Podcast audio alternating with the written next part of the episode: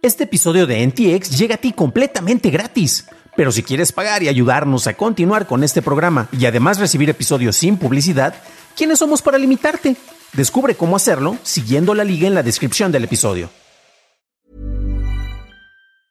I'm Sandra, and I'm just the professional your small business was looking for. But you didn't hire me because you didn't use LinkedIn jobs. LinkedIn has professionals you can't find anywhere else, including those who aren't actively looking for a new job but might be open to the perfect role, like me.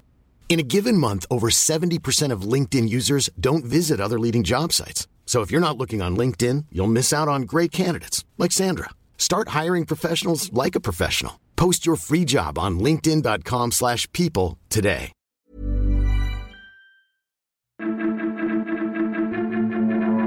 Detienen operaciones de Foxconn en Tijuana. TikTok dejará de distraerte y llega la primera supercomputadora a exescala.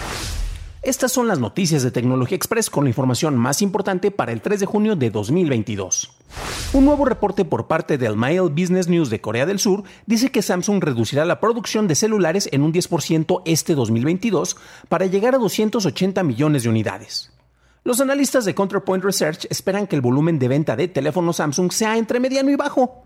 En noticias relacionadas, la Academia China de Tecnología de la Información y Comunicación informó que los envíos de teléfonos inteligentes en el país cayeron un 30% durante el primer trimestre, bajando a 86 millones de unidades. La supercomputadora Frontier del Departamento de Energía en el Laboratorio Nacional Oak Ridge en Tennessee se convirtió en la primera supercomputadora a exaescala con una ejecución Limpac sostenida de 1102 exaflops por segundo, superando a la supercomputadora Fugaku de Japón y convirtiéndose en la máquina más rápida del mundo. Frontier cuenta con 9.400 nodos de cálculo. Cada uno alberga un CPU AMD Trento de 64 núcleos con 412 GB de memoria y 37.000 GPUs que dan un total de 8.730.112 núcleos para hacer tareas de cómputo en paralelo y cuenta con un almacenamiento de 700 petabytes. La jueza federal de distrito Yvonne González Rogers rechazó la moción de Apple para desestimar la demanda antimonopolio presentada por los creadores de Cydia, una tienda de aplicaciones de la competencia. Apple argumentó que el caso quedó fuera de la ventana de cuatro años para representar demandas antimonopolio, pero la jueza Rogers dictaminó que en la medida en que los reclamos del demandante se basen en las actualizaciones tecnológicas de Apple para excluir a Cydia de operar en conjunto, estos reclamos son oportunos. En Reino Unido, BT y Ericsson se asociaron para ofrecer redes 5G privadas a empresas y ya instalaron redes privadas en 35 acres de instalaciones portuarias en Belfast, en Irlanda del Norte. Dichas redes se limitarán de manera conectiva a dispositivos designados en espacios específicos como atención médica, manufactura, transporte, logística y centros comerciales. El vicepresidente de Samsung Electronics, Lee Jae-jong, se reunió con el director ejecutivo de Intel, Pat Gelsinger, para hablar sobre trabajar en conjunto en la creación de semiconductores. Ambos intercambiaron opiniones sobre chips de memoria de próxima generación, chips de sistemas sin fábrica y chips de fundición, así como chips para PCs y dispositivos móviles. El analista Min-Chi Kuo publicó un informe sobre el Sony PSVR2. Kuo afirma que la producción en masa del set para realidad virtual empezará para la segunda mitad de 2022 con un objetivo inicial de 1.5 millones de unidades. Es posible un lanzamiento en el primer trimestre de 2023, eso si se cuenta con suficientes títulos para acompañarlo. TikTok confirmó que empezó a probar un modo de navegación sin distractores llamado modo limpio. Este elimina subtítulos, botones y otros elementos en pantalla para ver solo el contenido del video. Instagram empezará a implementar las alertas ámbar en los feeds de los usuarios en 25 países, entre ellos México. Esto pasará durante las próximas semanas. Instagram dice que se mostrará solo en ocasiones específicas cuando te encuentres dentro de un área de búsqueda basados en la dirección IP y la ubicación del usuario. Microsoft ha compartido medidas para mitigar una falla de día cero presente en Microsoft Office. Esta es una falla en la herramienta de diagnóstico de soporte de Microsoft Windows llamada Folina. Esta ejecuta un código arbitrario al obtener una vista previa de los documentos de Word. Por ahora, Microsoft recomienda deshabilitar el protocolo de direcciones web MSDT actualizando una clave de registro, con la cual se podrá habilitar nuevamente tras la salida de un parche oficial. Algunos investigadores de seguridad además recomiendan desactivar el panel de previsualización del explorador de Windows. Fuentes de Nikkei Asia dicen que Apple trasladará parte de la producción de iPads a Vietnam. Apple previamente había movido producción de los AirPods a dicho país. Amazon lanzó una experiencia para meter pedidos basada en invitaciones en Estados Unidos enfocada en productos de alta demanda con suministros limitados. Esto con el fin de garantizar que los clientes reales tengan prioridad para ordenar productos y no los bots. Cualquier cliente de Amazon puede solicitar una invitación para comprar sin costo y no es necesario contar con suscripción Prime. El programa se lanza con las ventas de consolas como el PlayStation 5 y la Xbox Series X. Oracle recibió todas las aprobaciones regulatorias necesarias para completar su adquisición del proveedor de registros médicos Cernes por un total de 23.800 millones de dólares. Se espera que el acuerdo se finalice para el próximo 6 de junio. Google continúa con la consolidación de sus aplicaciones de comunicación y Meet y Duo se fusionarán. La aplicación de Google Duo se renombrará como Google Meet y la aplicación original de Google Meet desaparecerá. Amazon detendrá el suministro de sus lectores Kindle a las tiendas minoristas de China.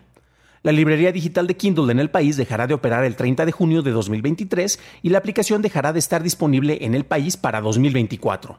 Amazon dice que esto es parte de un ajuste de su enfoque estratégico y no tiene que ver con presiones por parte del gobierno, ya que seguirá operando otros negocios en el gigante asiático.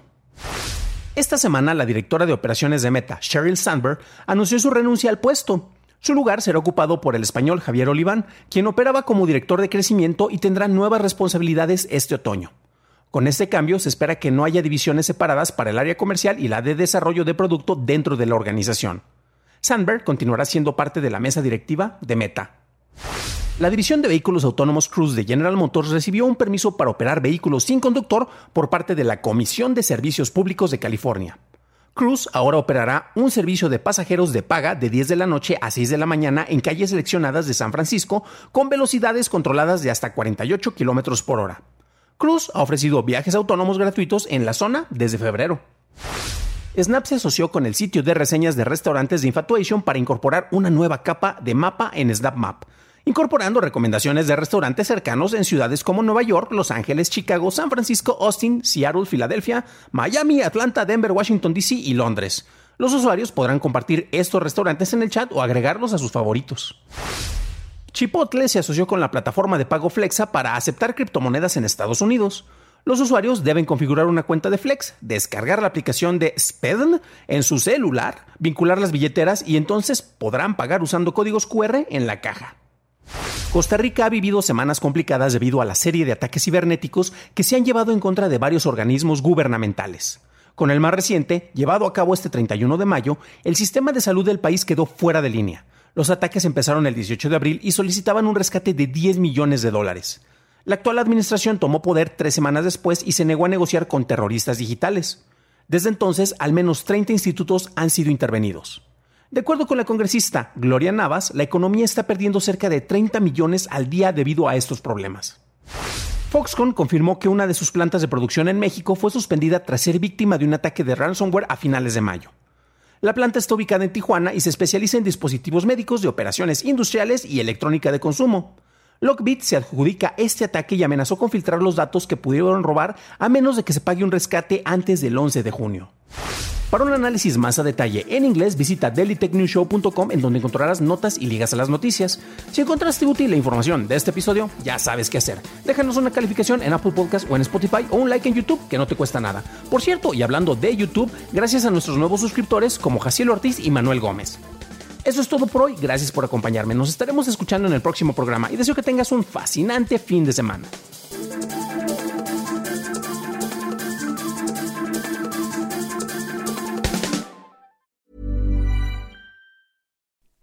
Like to look five years younger? In a clinical study, people that had volume added with Juvederm Voluma XC in the cheeks perceived themselves as looking five years younger at six months after treatment. Look younger, feel like you. Add volume for lift and contour in the cheeks with Juvederm Voluma XC. Reverse signs of aging by adding volume to smooth laugh lines with Juvederm Volure XC. For important safety information and to find a licensed specialist, visit juvederm.com. That's J U V E D E R M.com. Not for people with severe allergic reactions, allergies to lidocaine, or the proteins used in Juvederm. Common side effects include injection site redness, swelling, pain, tenderness, firmness, lumps, bumps, bruising, discoloration, or itching. There's a risk of unintentional injection into a blood vessel, which can cause vision abnormalities, blindness, stroke, temporary scabs, or scarring. Talk to a licensed specialist to find out if it's right for you.